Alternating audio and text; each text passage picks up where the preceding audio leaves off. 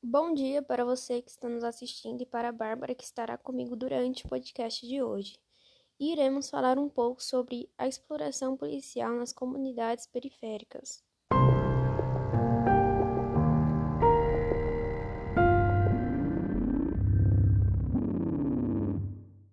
Já começando falando aqui que no Brasil, de acordo com a pesquisa de Bueno, o percentual relativo de mortes de civis por policiais no Brasil já foi superior até mesmo ao de El Salvador, e isso mudou desde 2014, quando o governo salvadorenho endureceu o combate ao tráfico no país, aumentando por tabela o número de mortes.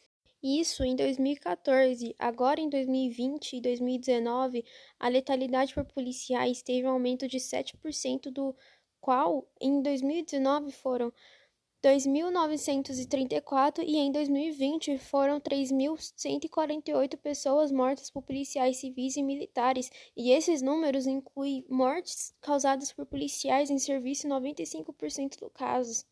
Tanto que hoje nós temos no país cinco estados: Amapá, Pará, Sergipe, Bahia e Rio de Janeiro, com a maior taxa de letalidade a cada 100 mil habitantes.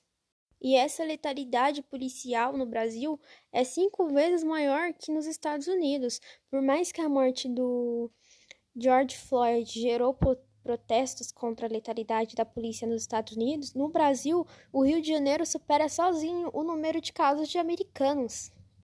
Em 2020, teve o caso de destaque do jovem João Pedro Matos, de 14 anos, que foi morto durante uma ação da polícia no Morro do Salgueiro, em São Gonçalo, região metropolitana do Rio de Janeiro, no qual João Pedro foi atingido pelas costas por um tiro de fuzil calibre 556 enquanto jogava sinuca na casa de um parente. A exploração policial pode chegar a um nível tão drástico como, por exemplo, a operação que teve no Jacarezinho, na qual até a ONU pediu investigação sobre o assunto. Não somente essa operação, mas também outro caso, como a ação do, no presídio Carandiru, que até música sobre tem. Aliás, quem nunca escutou o Diário de um Detento do Racionais? Tem até um trecho que diz: Fumaça na janela, tem fogo na cela. Foi além, e se pá tem refém. Música que descreve um dos momentos críticos. As maiores vítimas de letalidade policial são os negros, tanto que esse dado se mantém quando se observa policiais civis e militares vítimas de crimes violentos, letais e intencionais. É importante destacar que esse racismo se manifesta dos dois lados. Quem está de farda, os que mais morrem são os pretos e pardos, e o fato de negros serem desproporcionalmente mais mortos por policiais é um dado que se repete ao longo dos anos. Essa questão, infelizmente, tem se acentuado ao longo do tempo. Podemos acompanhar a história e perceber que a polícia mata cada vez mais negros no Brasil. Podemos também atribuir isso à associação da cultura e da estética jovem negra e periférica. Por parte da polícia, há a figura, o estereótipo e imagem de suspeito padrão. E mesmo durante a pandemia do novo coronavírus, esse número cresceu.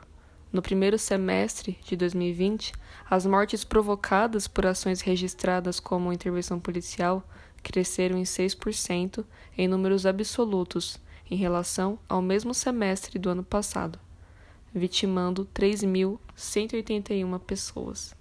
E é preocupante e desanimador ver o quanto isso já estava e está presente na vida de pobres em periferias. Por exemplo, o grupo de rap brasileiro Racionais MCs em uma música chamada Homem na Estrada, há um verso dizendo: Não confio na polícia, raça do. e um palavrão logo em seguida. Analisando isso, já é possível observar o ódio que foi se formando dentro de muitos sobre essa violência policial.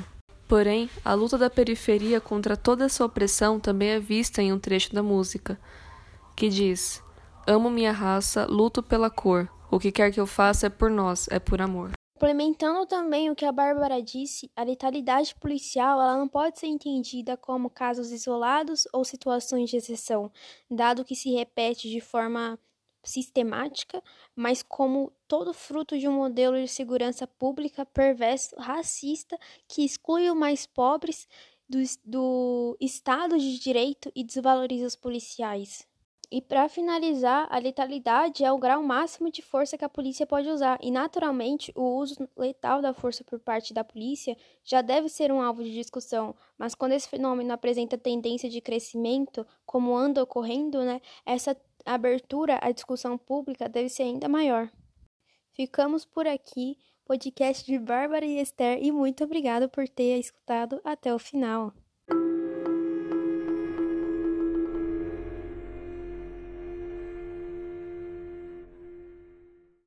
A ONU pediu uma investigação independente, seguindo padrões internacionais, sobre essa operação da polícia do Rio de Janeiro na comunidade do Jacarezinho.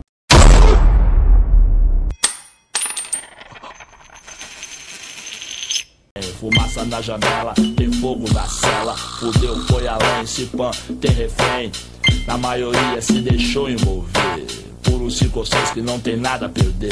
Dois ladrões considerados passaram a discutir, mas não imaginavam que estaria por vir. Traficantes homicidas, estelionatários e uma maioria de moleque primário. Era a brecha que o sistema queria. Aviso IML, chegou o grande dia. Depende do sim ou não de um só homem que prefere ser neutro pelo telefone. Tá, tá, caviar e champanhe. Mas quem vai acreditar no meu depoimento? Dia 3 de outubro, diário no detento.